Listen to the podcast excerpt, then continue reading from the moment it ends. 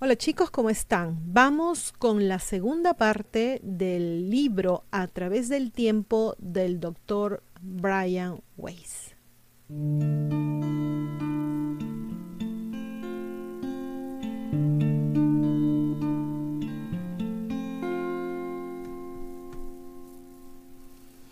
Ok, entonces, el primer, eh, la primera paciente de esta parte, de este video, de la segunda parte, es Dana.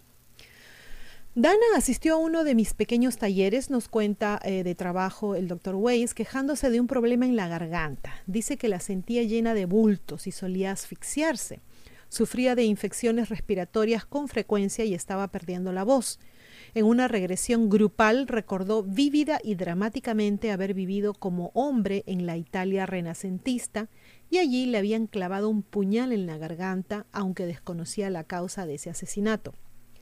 Después de esa experiencia en el taller, Dana pidió cita para ver al doctor Weiss en privado. En el consultorio relató que cuando niña había sido maltratada por ambos padres.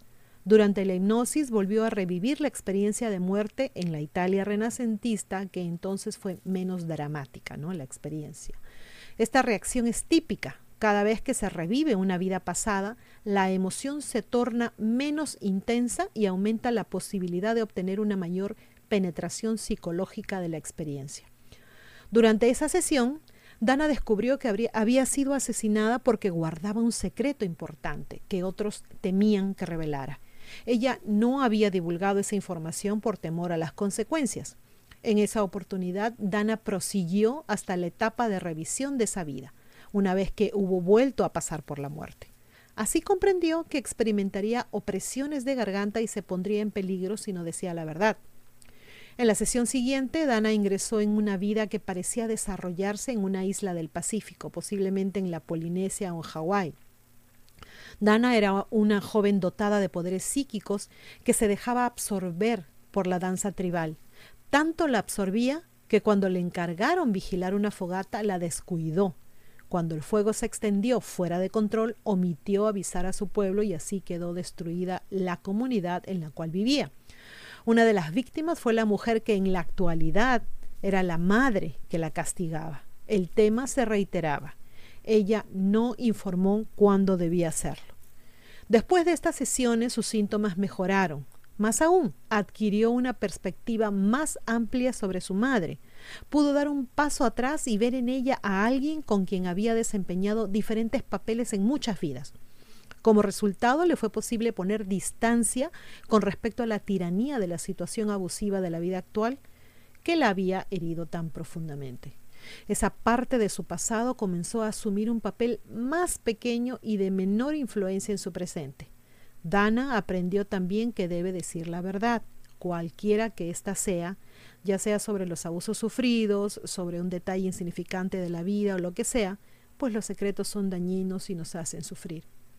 El proceso de curación que se presenta durante las sesiones, dijo el doctor Wise, en las sesiones de regresión, no siempre lo abarcan todo.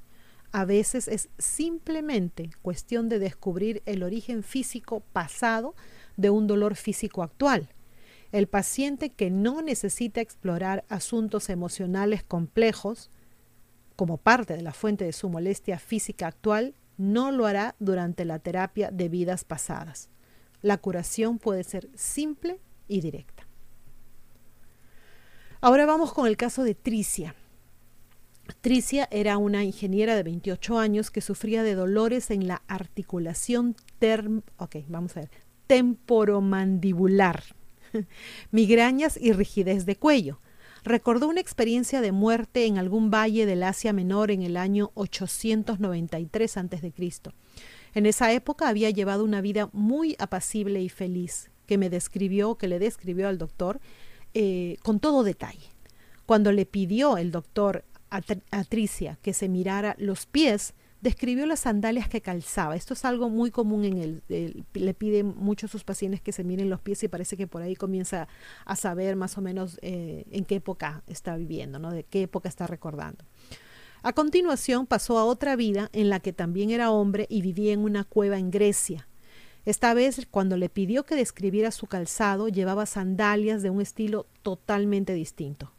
Tricia describió a un guerrero que estaba de pie ante ella con una espalda. El guerrero le atravesó la cara.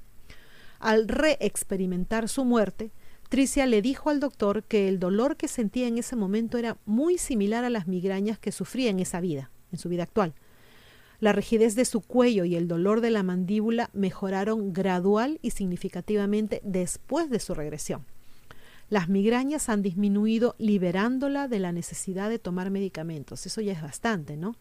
Esta posibilidad de liberarse de los medicamentos puede ser tan importante como la desaparición del dolor en sí. Ahora, acá vamos a pasar a describir la historia de Alberto. Alberto es un médico especializado en radiología que sufría graves dolores de espalda y espasmos desde hacía muchos años. Los tratamientos médicos no habían podido aliviar el fuerte dolor.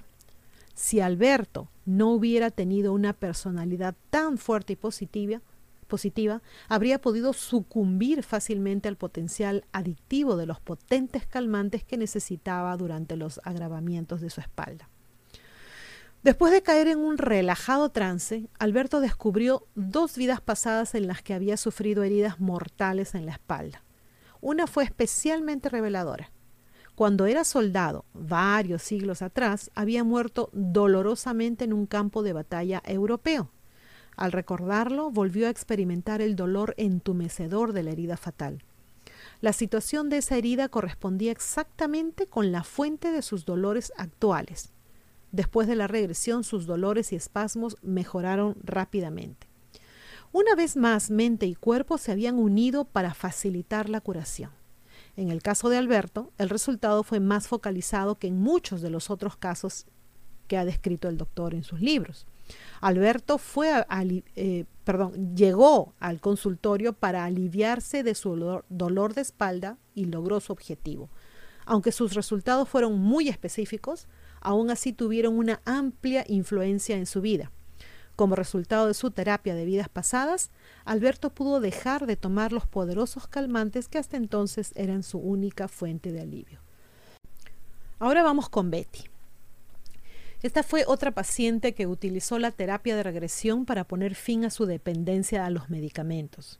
Sufría de asma, de alergias y de debilidad del sistema respiratorio desde pequeñita. Necesitaba inyecciones de adrenalina, dosis de esteroides y otras muchas medicinas para controlar sus ataques y síntomas. Parecía destinada a pasar el resto de su vida acosada por esos terribles ataques de asma dependiendo de los medicamentos solo para respirar. Ya era lo máximo, ¿no? Su personalidad y las circunstancias de su vida eran distintas de las de Alberto.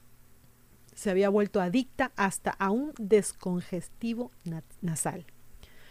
Durante la terapia de regresión empezó a sofocarse, empezó a jadear. El doctor cuenta que le relató que la estaban quemando en la hoguera hacia fines de la Edad Media. El humo lo llenaba todo, se le estaban quemando los pulmones. Por fin Betty salió flotando de su cuerpo y quedó suspendida sobre él y la multitud observando la horrible destrucción de su cuerpo entre las llamas. Debe ser algo terrible ver eso, ¿no? Después de la regresión, su asma mejoró casi de inmediato. Aún, dice el doctor, que le maravilla que síntomas tan graves que la habían paralizado durante toda su vida pudieran resolverse literalmente de la noche a la mañana. Le parece al doctor milagroso, le parecía milagroso. Sin embargo, así fue, dijo, junto con la mayoría de sus otras alergias. Después de su experiencia, Betty dejó muy pronto el descongestionante adictivo, sin experimentar como consecuencia más que una mínima congestión. No solo desapareció la dolencia, sino que la calidad de vida de Betty mejoró incalculablemente. Sus miedos disminuyeron de modo notable. Betty, nos cuenta el doctor, no es la única paciente que se ha curado del asma o de problemas respiratorios crónicos mediante el recuerdo de una experiencia de muerte que incluye el abrazamiento de los pulmones o la sofocación. Como las migrañas, el asma, las infecciones respiratorias y las alergias son dolencias físicas de la vida de la vida que ellos viven en, ese, en esa actualidad que parecen originarse en experiencias sufridas en vidas previas. Los traumas físicos pasados parecen dejar residuos físicos en el presente. Ahora tenemos a Lacey. Este es el último caso que les vamos a presentar en este video. Lacey era una profesora de secundaria de unos 48 años que tenía una larga historia de asma y de miedo al agua. Durante su primera sesión, fue directamente a una escena de muerte y se encontró eh, siendo una niña de 8 o 9 años más o menos que caía de un acantilado y se ahogaba. Su experiencia más vívida de ese hecho era sensorial, el frío y la asombrosa profundidad del agua. Muy pronto comenzó a flotar apaciblemente fuera de su cuerpo. A continuación, se encontró recordando una vida en la que había sido una esclava de unos 11 o 12 años en el antiguo cercano oriente. En esa vida, su tarea consistía en ayudar a hacer ladrillos con heno y con paja mojados. Lacey murió a esa edad, al caer sobre ella un carro de paja mojada que la sofocó. Al recordar la experiencia de muerte, relató la agonía, el pánico y el terror que experimentó o que sintió al descubrir que ya no podía tomar aliento. Esa experiencia de muerte fue muy distinta de la primera. Desde esa sesión, su estado asmático ha mejorado notablemente a tal punto que por primera vez en su vida, estamos hablando de una mujer de 48 años, pudo pasar por toda una temporada de alergias sin tomar medicamento alguno ni esperar síntomas, ni experimentar síntomas.